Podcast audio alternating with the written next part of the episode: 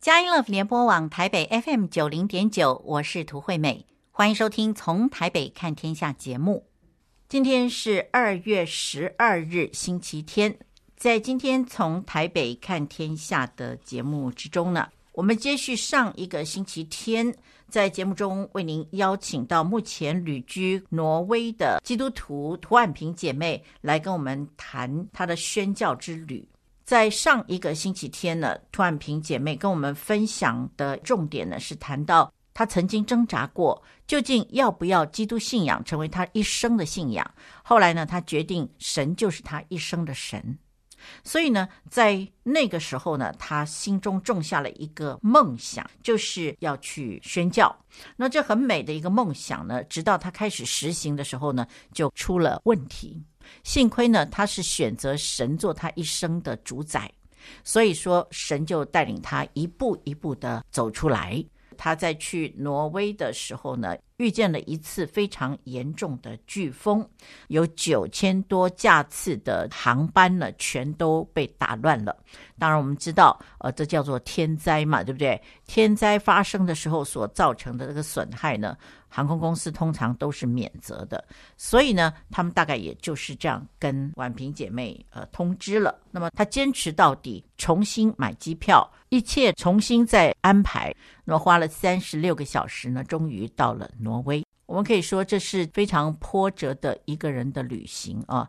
那个时候，婉萍姐妹应该非常年轻。一个年轻人遇到了这样大的变故呢，他居然可以沉着应变，独自做决定的时候，决定要继续走下去。那我相信这真的是神在引导带领他。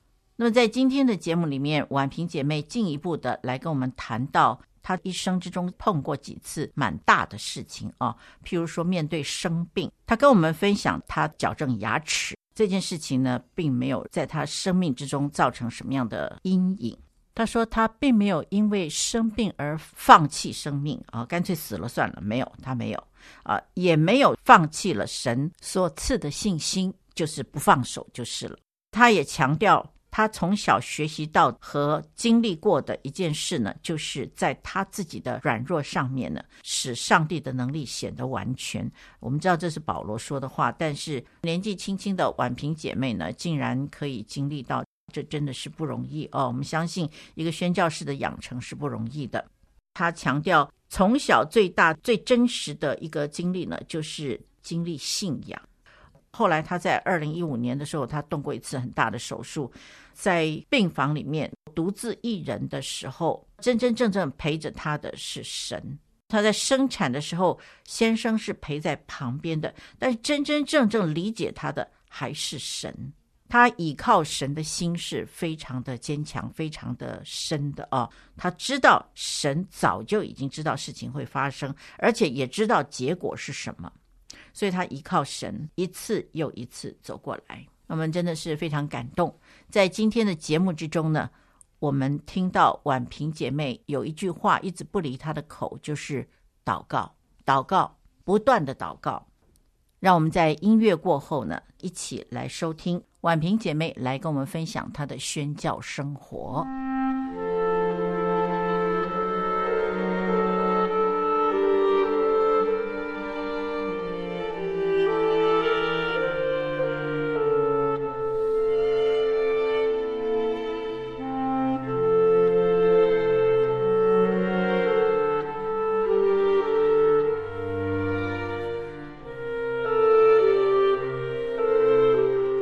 佳音乐福联播网台北 FM 九零点九，您现在所收听的节目是从台北看天下，我是涂惠美。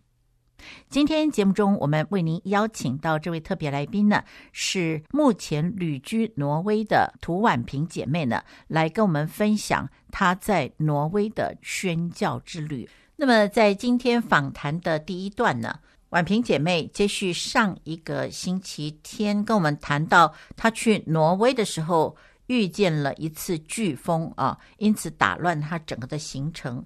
但是因着她的坚持呢，所以她重新买机票，重新转机，坚持到底，花了三十六个小时到达她的宣教目的地。这真的是一件又大又难的事情。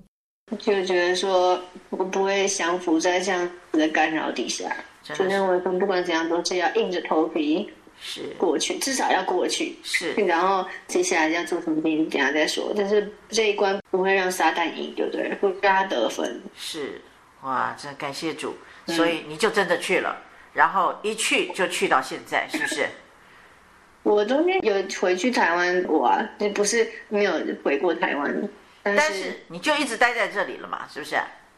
是哦，这么坚定，然后你就真的到了挪威的补的，那个是飞机场哦，不是不是基地的地方。哦，是还要开三个小时的车，对不对？对，要开三个小时的车往南边开三个小时车，然后才会到我们基地。了解，我觉得你实在是一个勇敢的女性。这真的不是普通一般的人能够做得到的。在这么多航班全部都受到影响，而且航空公司居然告诉你说他们不负责了，你自己要负责。但是你就是坚持去到了挪威。好，那所以不管是呃公平不公平，呃合理不合理，反正你就是去了。我想，我从我们的眼光来看的话，你应该是一个非常勇敢的女性啊，在人生旅程的这个。奋斗过程之中啊，我们都可以看到你勇敢面对问题、面对变局的做法，几乎都是这样。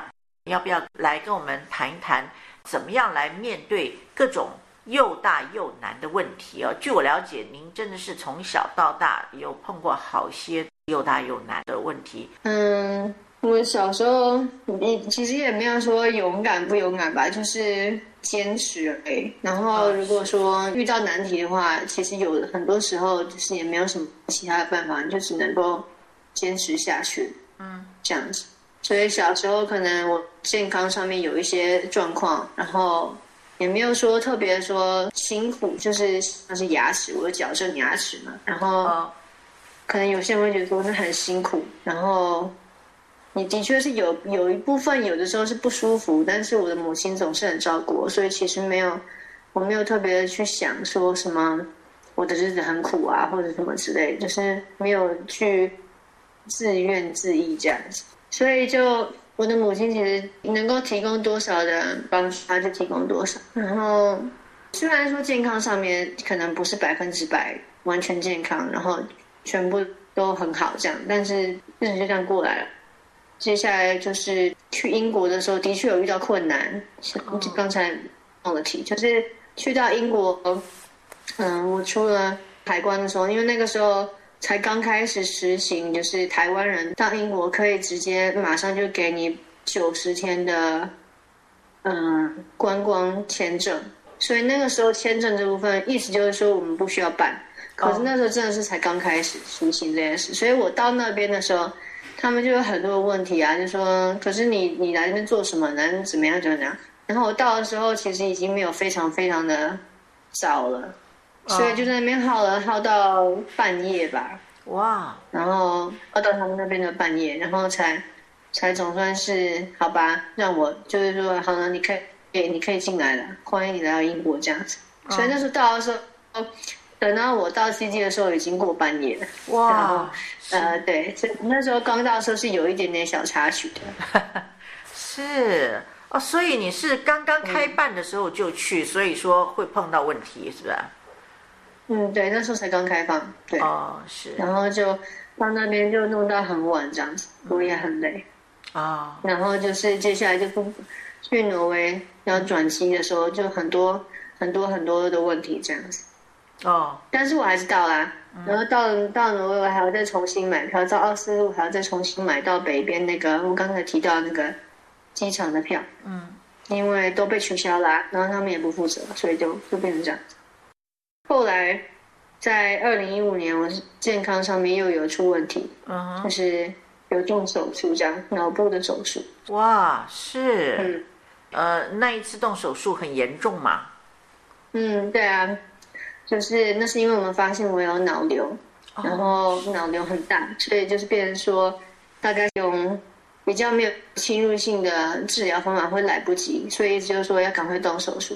然后那时候我才刚生完我第一胎女儿，嗯哼，我们刚好也要搬家，所以就变成说我们要先搬到南边我的婆婆他们家，然后就又马上再搬一次，因为手术不是在我们搬到那个地方动手术，是要到北边开车五个小时的地方动手术，所以变成说也是要再搬，因为毕竟我们还是两个大人，然后一个小孩，一个小宝宝，然后如果去我去动手术的话，就是我先生一个人带小宝宝，然后还要再照顾我，所以后来最后的决定是那个我的公公，就是我先生的爸爸，嗯。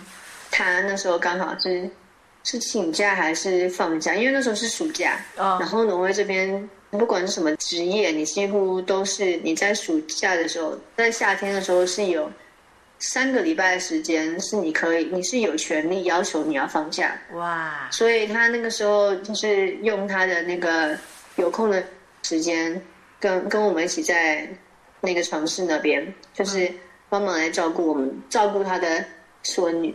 所以是他下来帮帮忙照顾，这样就他跟我先生这样子，然后我一个人就是在医院这样。哇，这真的是很不简单哦。恢复的还好吗？一开始总是会有一点点，呃，有啊。一开始出来的时候，好像他们说我我刚醒来的时候，我好像说我左边没有办法动，就左半左手没有办法动。哇。然后，所以一开始在复健的时候，有在专注在我的左边这样子，就是。可能叫特别叫我做一些什么动作啊，在左边这样子，嗯、就是好像是说我一开始醒来的时候，连脸部的那个肌神经、脸部的肌肉都可以看得出来，我的嘴巴左边的嘴角是比较下垂的，然后右边就没有。哦、但是也不是说我的脸多么对称，因为我的脸其实也不是很对称，然后我的笑容从来没有对称过。反正反正意思就是说，好像是比平常还要。在下垂，你可以看出来它是有好像有一点问题的。就一开始的时候，可是我恢复的很快，嗯、然后可能附近也是有，当然是有帮助的。在就慢慢走过来，他们也说我是恢复很快的一个病人。是太棒了，太棒了。嗯、大概在二零一五年七月动的手术，然后大概二零一六年，因为中间还是要不停的回去再检查，像是照核磁共振，或者是跟他们的。什么复健医师或者是什么心理医师啊，就是要要挂号，不是挂号，就是他告诉你什么要来这样子，嗯、就是要见面检查这样子。是，我可以很明确的说，大概我自己认为我我的我已经完成康复，就是可能在我休息够了，然后我现在能力我觉得已经差不多恢复到我原本那个样子。大概我可以说二零一六年年初吧。哦，我觉得我。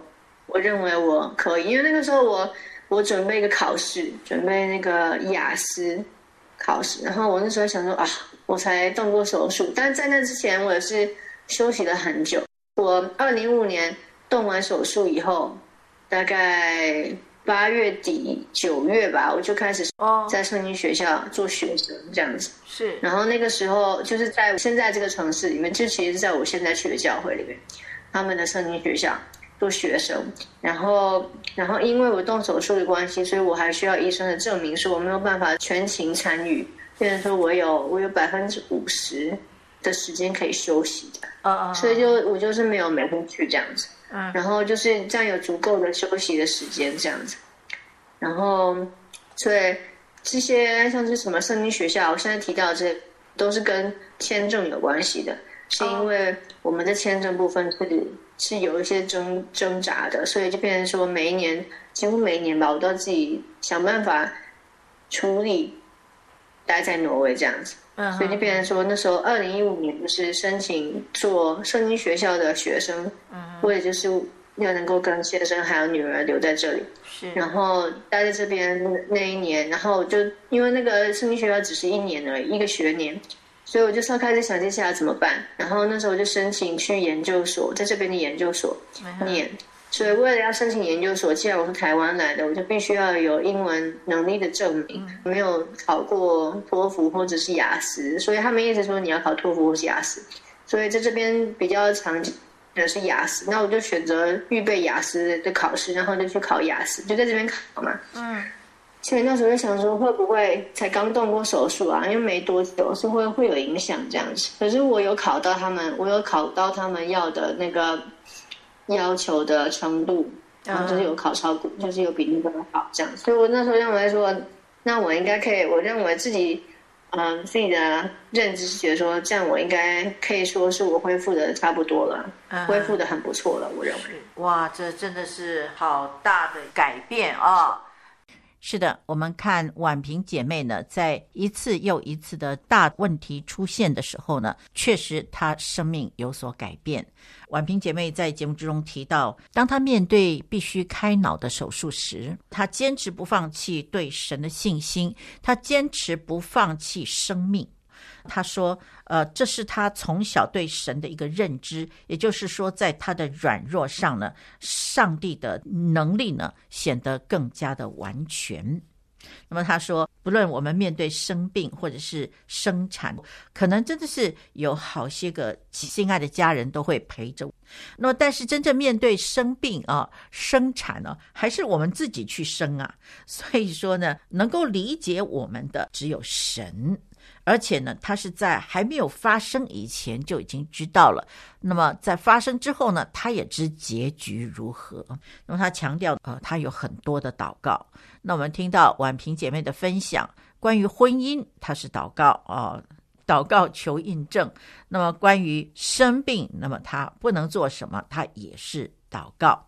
那这让我们想到。主耶稣在提到一个寡妇切求的比喻时，他曾经提过一个问题，说：“人子来的时候，遇得见世上有信德吗？”主耶稣也是如此教导我们要凡事切求，不论是遇到灾难或者是受冤屈的时候。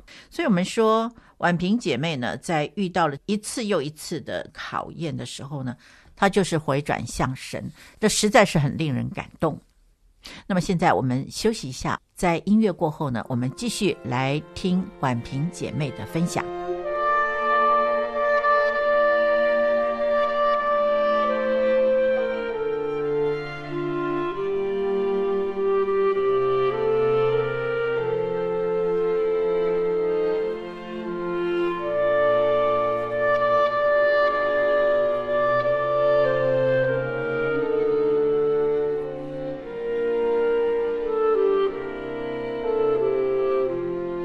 Love 联播网 FM 九零点九，您现在所收听的节目是从台北看天下，我是涂惠美。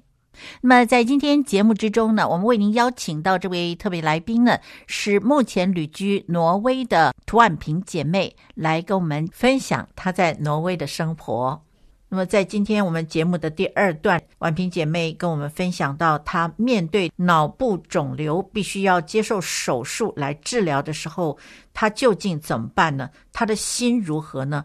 结果又会如何呢？因为我们知道脑瘤啊，不是那么容易恢复正常的，可是你却可以恢复的那么完全、那么正常，那你是怎么做到的？我在信仰的部分，应该是说，从我在青年使命团那段时间开始。就是我自己跟跟神的关系是最靠近的时候，然后就是在那之后，总是会有很多东西会拉拉扯扯、拉拉扯扯，像是可能结婚，然后生了生了小孩，然后就是会有很多其他的事情会会有一点点转移转移我的注意力这样子。然后，但是在那段时间，我有很多收收到很多人的祝福，也收到很多人在祷告中纪念我这样子，会让我觉得说。我是在祷告里面被拖住的一个人，然后那时候当然心里会有很多的挣扎，因为动脑部的手术，谁知道动完手术以后到底出来的结果是什么？就是我还会是能够讲话的人吗？我还能够走路吗？我还能够做这个做那个吗？还是说我还活得下来吗？就是这些都是都是我脑袋瓜子会想的问题，因为然后那时候刚结婚，那结婚也没有多久，然后。我就有时候会胡思乱想，然后开始担心的时候，我还能做什么？除了祷告以外，还是祷告。我也只敢跟上帝讲我这些想法，然后大概我不用讲，他都已经知道。只是我的习惯就是，如果我真的有很负面的思想的时候，我就是跟神说这样子。嗯嗯。所以那个时候是有很多时间祷告，因为毕竟有很多时候就是要休息，然后需要恢复啊什么，像躺在那个医院的病床上面啊，很多时间是可以。祷告的，那就是祷告这样子。嗯，那么现在呢，呃，这个脑瘤的问题是不是呃暂时就是观察就好了，是不是？嗯，对，现在都稳定了。所以医生的意思是说，一开始我们都是核磁共振是至少头三个月吧，还是就是一开始是每个月要照一次核磁共振，然后慢慢延后到。三个月好像，然后后来又延后到六个月，然后要一直就是要不是只是照一次三个月哦，没问题，然后下一次就六个月，不是这样子，他就是三个月三个月三个月三个月三个月，然后等到他们认为说好稳定，那就六个月六个月六个月六个月六个月这样子，然后现在我已经已经稳定到他们认为一年一次就可以了哦，太，所以现在是每一年照一次核磁共振，然后他会他们读过结果以后再把我叫回去，然后就跟我说他们。看到的结果是什么？这样子，嗯，所以现在是稳定的。是，这真的是一关一关的又大又难的事情。你说就是一个坚持嘛，啊，其实这是真的很勇敢的，你就坚持到底就对了。像是健康这种事情，除了就是接受，你也不能做其他的事情啊。当然，就是坚持的意思就是说，我没有放弃，没有想说哦，那就干脆死掉算了。他我的 意思说，坚持就是。就是对神不要放弃我们的信心，然后不要放手这样子。然后应该说，从小我我学习到的还有经历过的对神的认知，在这个时候是反而是越来越明显的。就是我在软弱上面能够，就是基督在我软弱上面显得完全，就是在那个时候吧，就是那个时候是真的会想到的是从小到大我被。教导，或者是我经历过的最真实，就是这个信仰。然后最难过的时候，其实也只有这个信仰可以陪伴我。就跟生小孩一样啊，就是生小孩的时候，人家说哦，先生在旁边陪着你，可是孩子还是你在生嘛。然后，所以我就觉得说，就是当然旁边实质上面有一个人陪着你是真的，但是实际上真的在经历这件事情的是你。然后，然后对我来说。第除我以外，能够理解我在经历是什么东西的，就是神。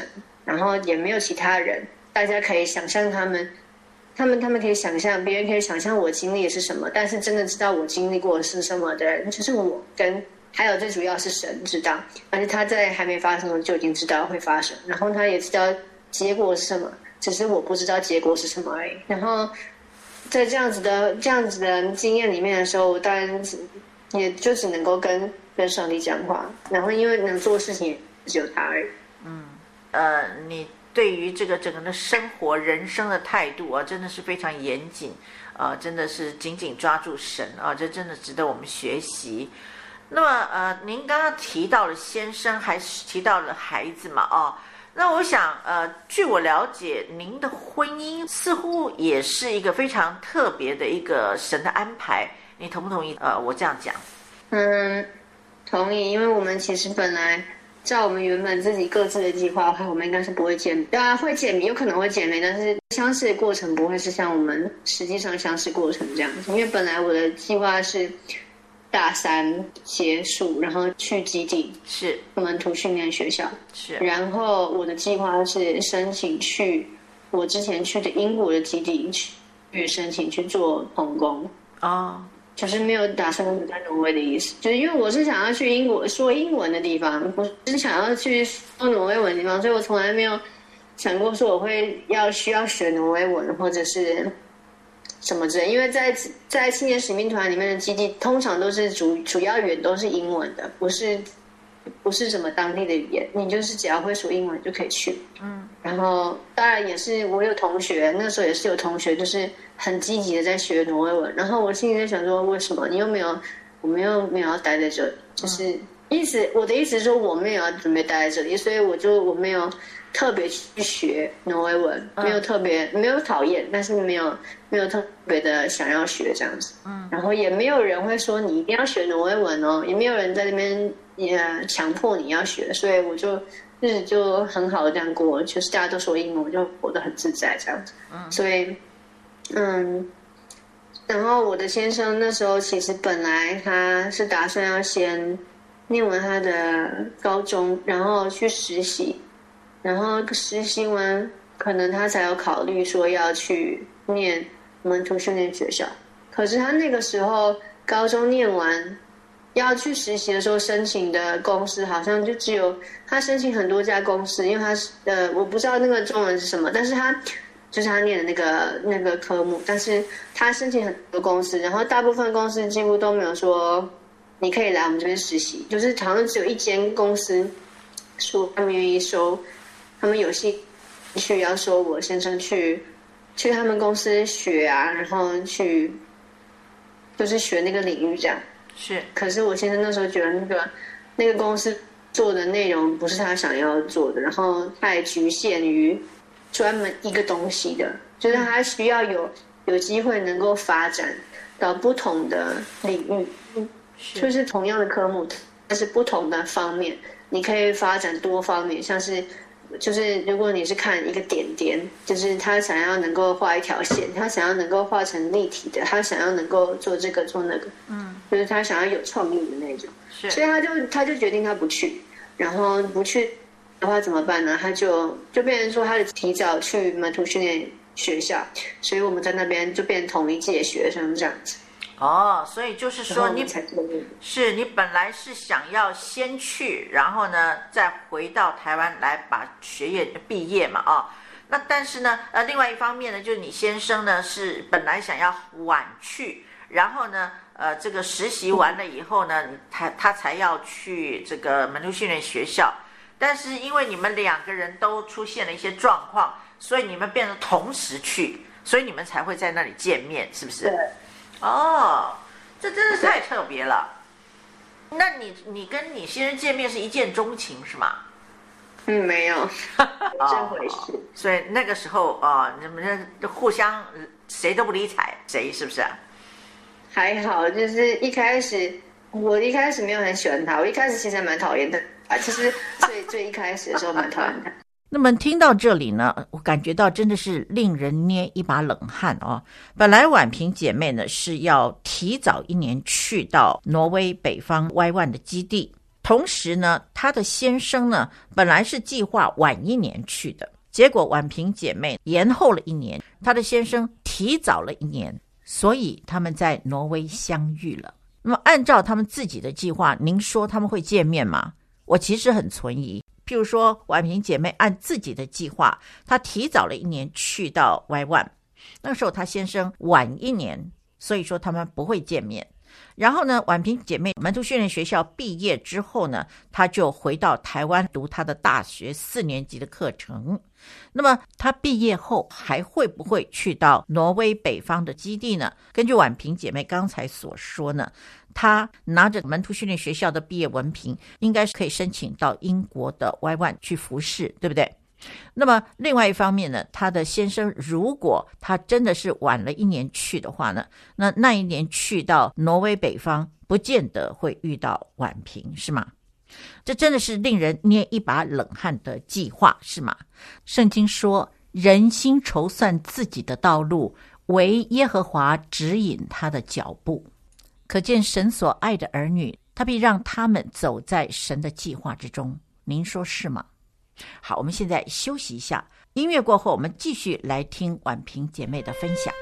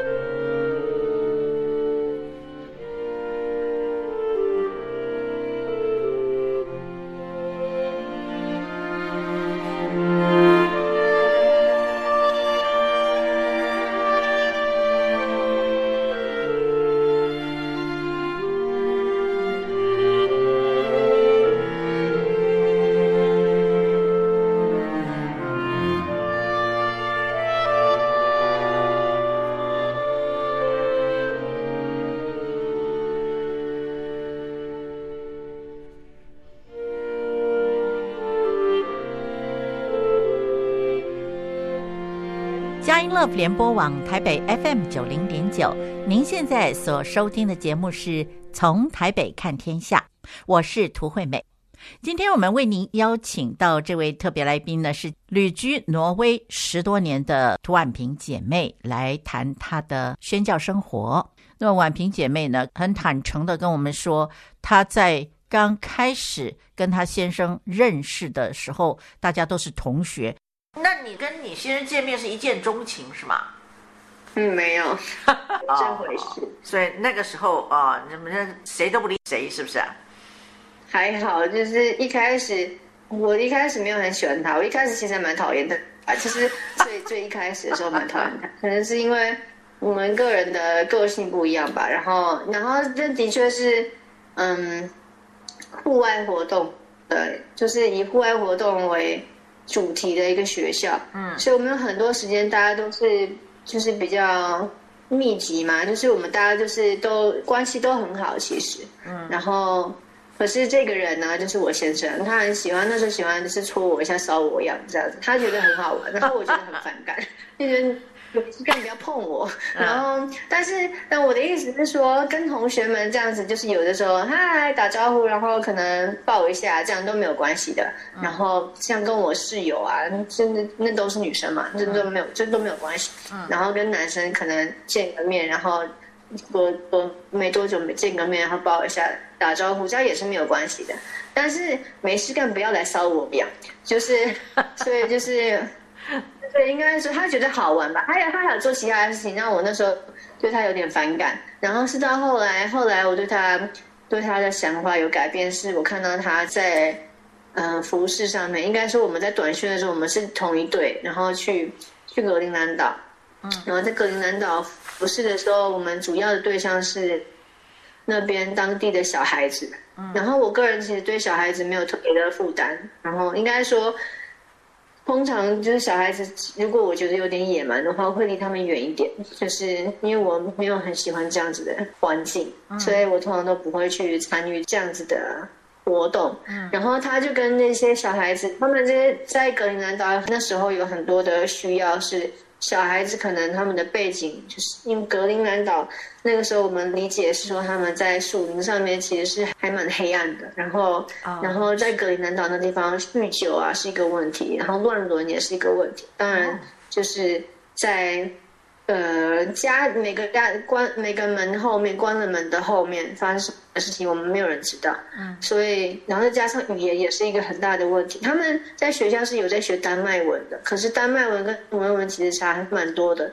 就是用母语的话是其实是差很多。然后如果写字的话会比较紧，就是所以他们的小孩子有很多都是可能在家里面。未必是有很好的待遇的，就是可能会有一些事情是不正确，但是有在发生的事情，对不对？是。然后有很多小孩子是需要你的注意力，需要你去关心他的，就是有这个缺乏，对不对？然后我们我们去的地方就是多多少少，就是很多人会带他们小孩来啊，就是通常是妈妈们吧，会带他们小孩来。那个父亲就是男性的部分就比较我们比较少有看到，是看我们去了不同。地点，所以第一个地点至少大部分都是女，都是妈妈带小孩子来。然后第二个地点，我们遇到比较多年轻人，那我们就会比较认识比较多有有有男生这样子。嗯，然后在那边我看到我先生他跟他跟小孩子们玩啊，就是把他们丢来丢去啊，就是绕来绕去。他们喜欢这种活动，就小孩子喜欢这种活动。然后然后大人当然也是要有体力能够做这种事情，才能够他们。才能够他才能够跟你玩得起来，就是把人家丢来丢去，又不是说每个人都跟空气一样轻这样，所以是，对，这他是真的是跟小朋友玩，然后就是把他们当举重的那个工具在那边举重啊，然后呃让他们爬，让他们玩这样子，然后。然后因为外面都是有雪嘛，因为那是我们那我第一个冬天就是在格陵兰岛那边过的，所以外面都是雪，大家就可以玩这样子。嗯、我们还有一个同学，就就就跟小朋友去外面坐雪橇，然后滑下去。结果我不知道发生什么，因为我不在那边。回来的时候，他回来就血淋淋的回来，哎，不知道撞到哪里去，然后嘴巴撞到，然后就回来就你怎么啦？是你跟人家打架是不是？当然不可能是跟人家打架，只是开玩笑哎。他就说，因为刚才他们去那个去嗯滑雪橇，结果可能跌倒还是什么撞到，然后就就变成这个样子，也是跟小孩子玩出来，但是不是我先生，只是我看他说。我先生跟那个小朋友玩的时候，他是完全就是玩到他就是聚会结束以后，我们要我们自己的那个队伍要开会，就是讨论今天聚会的的过程，今天所有事情执行的顺不顺利，今天一整天这样过下来好不好？这样子，每天几乎都会开一下那个会。然后那个时候是我基地的那个领袖来拜访我们的时候，然后他就。我们大家就有些人坐在沙发上面，有些人坐在椅子上面，就绕着一圈那样坐。他好像坐在沙发上面吧，然后就大家就这样讲讲话，讲一讲话。突然之间，基地领袖就说：“嗯，这个人是真的是他在服饰上面是他完全能够给的都给了。”然后我们大家就看他，他已经在沙发上面睡着了，因为这么晚了。然后也因为因为今天就是那一天，他跟小朋友玩玩到就是。玩到他大概体力已经都都耗尽了这样子，所以就该休，也是他他该休息的时候，他其实是蛮早睡的一个人，所以他他就我们大家就在就在开会的时候，他就已经开始在打瞌睡这样子，嗯，所以我就看到那个时候从那个时候开始吧，我才就是对他的就比较没有那么，就是发现说哦，我对他是有被有被吸引啊这样子，对对他这个心哈，他服侍的这个态度是很吸引我的，是。那个时候你们还不熟是吧？还好，应该是在格林兰岛的时候才开始变比较熟的，在那之前没有很熟。但是快要到我们要出去短宣的时候，嗯，我跟他有比较熟一点点，就是没有那么反感。那时候已经没有那么反感。我现在说，我之前提到的反感是最一开始的时候，就才刚开始，嗯嗯，可能头一一个月吧，对他比较反感。哦，是。所以去短宣以前，我已经对他其实已经没有反感，只是也没有特别其他的想法而已。然后后来你怎么了解到说这个人会是你未来的这个终身伴侣呢？我在我有我有习惯把我祷告内容写下来，就是完全祷告的内容，不是提纲。我是把我的祷告内容，就是主求你求你帮助我怎么嗯祷告的内容写下来。我那时候有这个习惯。就是，与其是用嘴巴讲，或者是在心里面想，我把它写下来。哦，这样。然后，然后我那个时候是有，我发现我就是对他有特别有有开始有一些感觉的时候，我有我有写下来。哦。我也有自己祷告，就是也是有自己祷告。然后，然后除此之外，我也是有在写东西的。就是所以就变成说，祷告的那个那个时间是花蛮多的。哦。然后我就是有跟。有求神给我他的应许，就是让我看到他真的有，这就是我希望神能够给我很明确的答案，就是有确据这样子。然后在格陵兰岛呢，我我最常从神那边得到的确据就是北极光。哦，啊，当然是说，应该说北极光不是天天都有，就是也不是说你随便抬头没没事的时候就会看到北极光，它就是是因为。北极光都是要在一定的、一定，现在我知道了，一一定的呃，像是不能够太湿啊，空气不能够太湿，呃，也不能够有太多的云在在空中，好像吧。然后，反正就是很多东西都要对，它才会有北极光，对。然后，所以我们在那边的时候，我们的队长啊，有一个队长对北极光非常的执着，他就是每天晚上都一定会出去睡觉以前一定会出去出去房子外面看有没有北极光，有的话就赶快把他相机拿出来拍照，没有的话就去睡觉这样。他是每天晚上都会看，然后我不是，我就只有祷告，就是每天我都会花一点时间祷告，然后早上啊出去走走路就祷告，然后我就会问问上帝说。我好像慢慢喜欢上这个人了，但是这个人到底是不是你给我的呢？是不是你认为就是这一辈子就是就是这个人了呢？嗯、然后我是从很多次的，而且不是只有一次看到北极光，我就说 OK 好吧，就就这样接受。我就问了很多次，对，就是看你真的确定吗？因为我那时候其实有点挣扎，因为我先生年纪比我小，然后、哦、所以我就觉得就是不是说不愿意吧，是说。就觉得说，是觉得说你确定吗？就是我的问题就是 就是一直是绕着这个在那边绕着。你真的吗？你确定吗？然后就好北极光，然后然后这你你真的很确定吗？北极光好，OK。然后最后就 OK，好吧，嗯哼，对，所以到那个时候，到等到我真的是。确定的时候，我的应该说就会就比较明显看得到，说好像我是对这个人是有感觉，就是以旁人的角度来看，他们可以看得出来，很明显的是有差别的。哦，是，是，这是我事后听到的。那么听完了婉萍姐妹的分享之后呢，我们的节目接近尾声了。婉萍姐妹去到一个宣教地的时候。她整个生活态度的改变呢，非常值得我们学习。